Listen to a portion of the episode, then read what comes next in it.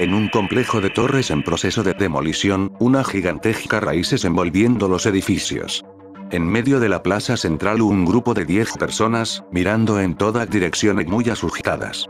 Algunos vehículos mal estacionados con las puertas abiertas y algunos otros chocados en cadena.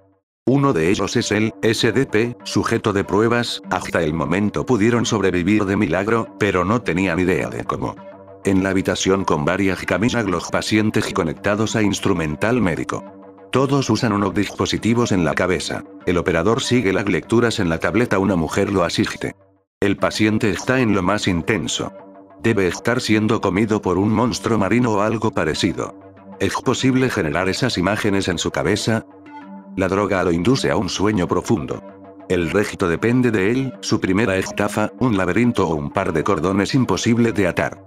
Cualquier cosa que represente un miedo profundo en su inconsciente. Una de las torres se dio finalmente y se desplomó, el grupo de supervivientes no podían creer lo que veían.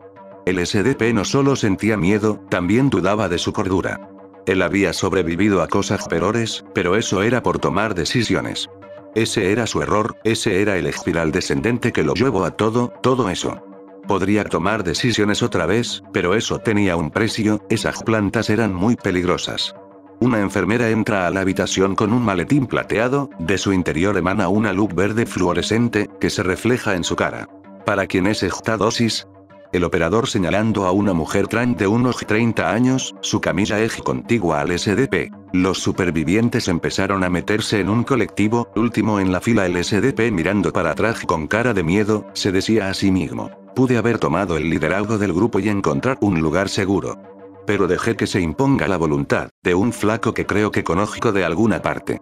Y ahora no va a comer esa raíz verde y asquerosa. El operador monitorea la actividad cerebral de la mujer trans.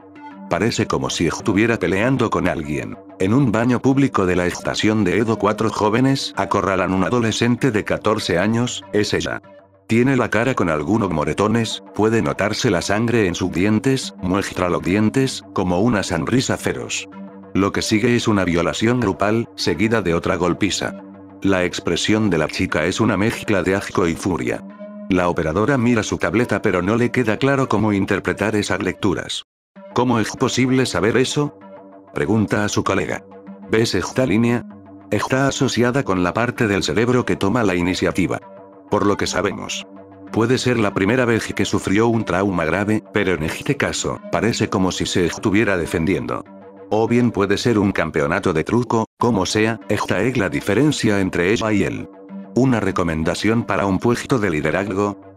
Sí, estas marcas son altísimas. En medio del predio, el colectivo con las luces encendidas, un grupo de raíces gigante rodea el colectivo sin tocarlo, apenas se acerca a la parte iluminada por el colectivo.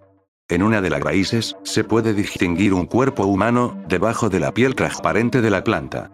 Su cuerpo en parte ha sido consumido, se pueden ver partes de su esqueleto. Se metieron a pasar la noche en el colectivo, con la esperanza que la luz no se corte antes del amanecer.